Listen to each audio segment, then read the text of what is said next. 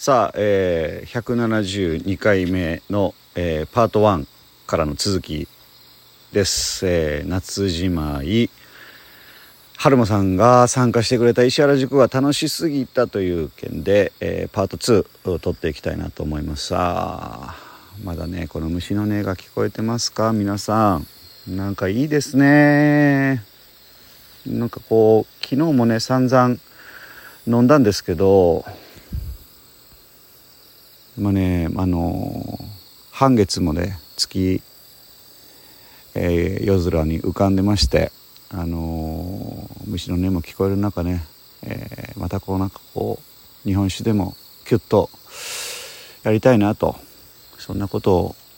思う夜でございます。えー、もうねまあさっきも言いましたようにあの4時間ぐらいですね 夕方帰ってきてあの自分でも驚い驚くぐらいあのもうががっつりぐっすりうんもう本当にあの眠り込んでしまって今さっき起きたところなんですけど。えっ、と春もさんっていうね、えー、管理栄養士さんを目指されてるとか食にえー、興味のある、えー、方向けのオンラインスクールをされている、えー、春馬さん、え、こちらの生徒さん。んまあ社会人の方もおられるようで今回は社会人の方の参加が多かったんですけど、えー、東京とか名古屋とか関西圏から、えー、来ていただきまして1泊2日の石原塾を大いに大いに楽しんでいただいて、えー、今日ですね、えー、昼過ぎに帰っていただいたというところで、えー、どんなことをやってたかっていうのをねちょっとね説明をしてました、え、1日目のね、えー、春もさん参加者さんが地域の食材使って、えー、美味しい美味しい料理を作ってくれたんですけど食材としては、え、まずねベイナス、え、皆さんご存知ですか？あのナスのお化けみたいなのがいるんですけど、えー、すごいそれはねあの炒め物とかですね。揚げ物とかにすごい合うですね、えー、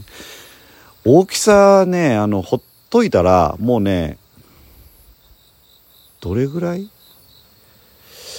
ラグビーボールまではちょっと言い過ぎかもしれないですけどそのそれに匹敵するぐらいねほっとけば大きくなります。あのー出荷されている大きさとしてはもう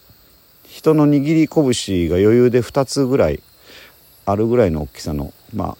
ベイナスっていうお野菜が地域でねハウス栽培されてまして、えー、地域の方に相談すると「持っていきや!」言って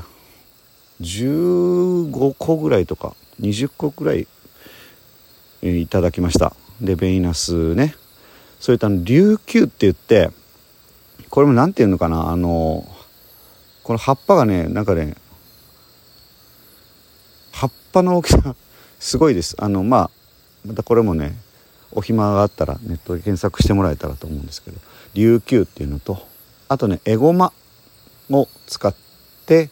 えー、さあ料理してくれっつってボーンって投げたんですよ。かなりこう無茶ぶりが無茶ぶりだったと思うんですけどそれであとまあ卵とかね、えー、そういうものででまあベイナスがすごいたくさんあったんでベイナスメインのお料理にはなったんですけどまずはねベイナスに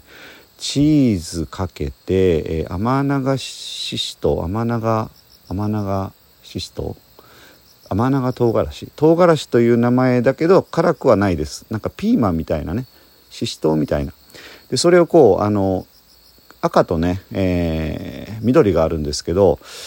これはまたねなんかやっぱり女性のこういうセンスっていうのはすごいなと思ったんですけど、まあ、ベイナス輪切りにしてその上にあのとろけるチーズをパラパラっとかけてその上に緑と、赤の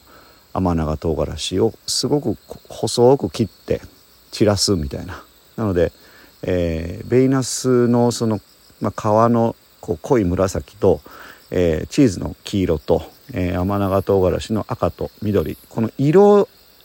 取りって大事だなっていうかすごいなと思いました。それをオーブンでチンと焼きまして、えー、そこに山の山のラー油もちょっと隠し味的にこう入れてもらった。これが本当に美味しい美味しい絶品でした。であと琉球のえー、えー、み琉球は味噌和えみたいな形でやってくれてたのかな？そこにちょっとやっぱりラー油とかもまたつく使っていただいたりとか、まあ、ラー油山のラー油がねあの石原で作られてるということもあってあのとてもふんだんにつく使ってくれてました。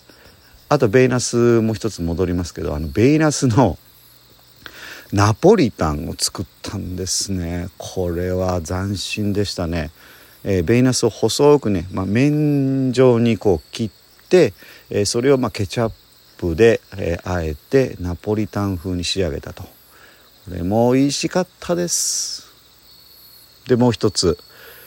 えー、エゴマを使ってエゴマはえー、お肉なんかをね挟んで、えー、お肉なんかと一緒に食べると美味しいっていう、まあ、情報を地域の方から聞いたということもあって、えー、じゃあベイナスでっかいんで、えかなり大きめに切って、えそれをまあ味噌で炒めて味噌風味に炒めて、えそのゴロッとしたベイナスをエゴマに包んで食べたら美味しいんじゃねってなったんでしょうね。それが大正解美味しかったですねこれも。はい。まあそんなこんなでねそういうえー、4品5品ぐらい作ってくれてそれと合わせて土佐赤牛の、えー、バーベキュー。これはこちらが構えて、えー、あと地域の方の、えー、塾長影さんのですねこれがまた美味しかった。鮎。天然鮎ですね。影さんは鮎漁師鮎名人でもありますんで、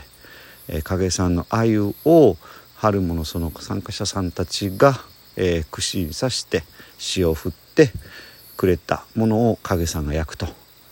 いうことでこちらも本当に美味しかった、えー、それと羽釜ご飯ですね。ルックさんがね、えー気合を入れて羽釜ご飯炊いてくれました。でも美味しかったです。本当に。はい。だからそこでねもう本当にあのあと石原のね、えー、鳥といえばせっちゃんが作るまあ、作るというかせっちゃんが、えー、育てる、えー、鳥ですね。鶏の親鳥がですねお肉が本当に美味しくて、えー、そういうものもだしあと塾長影さんのもう十何年来、えー、十何年前につけた、えー、梅酒6種、えー、年代に、えー、年代がそれぞれ違うですね。しかもあのホワイトリカーも使うのとあとウイスキー、えーと、ブランデーとか、えー、ちょっとねその使うお酒も異なった、えー、6種類のね梅酒も出てきてねまあ昨日の夜は飲めや騒げや、うん、すごく楽しい、えー、交流となりました。で星空観察もね、えー、影さんの奥さんの、えー、ゆかりさんっていう方がですね、えー、星空ガイドをしてくれて、えー、もうあの曇りでもうなかなかできないかなと思ってたんですけど、まあ、一瞬だけでもこうパーッと晴れたような、えー、そういう夜空が広がった時もありましてその一瞬ではみんなちょっと星が出てきたっつって、えー、これは何座これは何とかってこうギリシャ神話も交えながら、えー、銀河の話も交えながら星空観察ができたっていうのがねすごい経験になったんじゃないかなと思います。うーんまあそれでえー、まあ、1時ぐらいまでね、え、飲んで、まあ、参加者さんたちはね、まあ、なんか楽しくって2 2時3時ぐらいまで起きてたみたいですけど、えー、で今日は、え振り返りを1時間ぐらいかな、えーどうだったのかっていう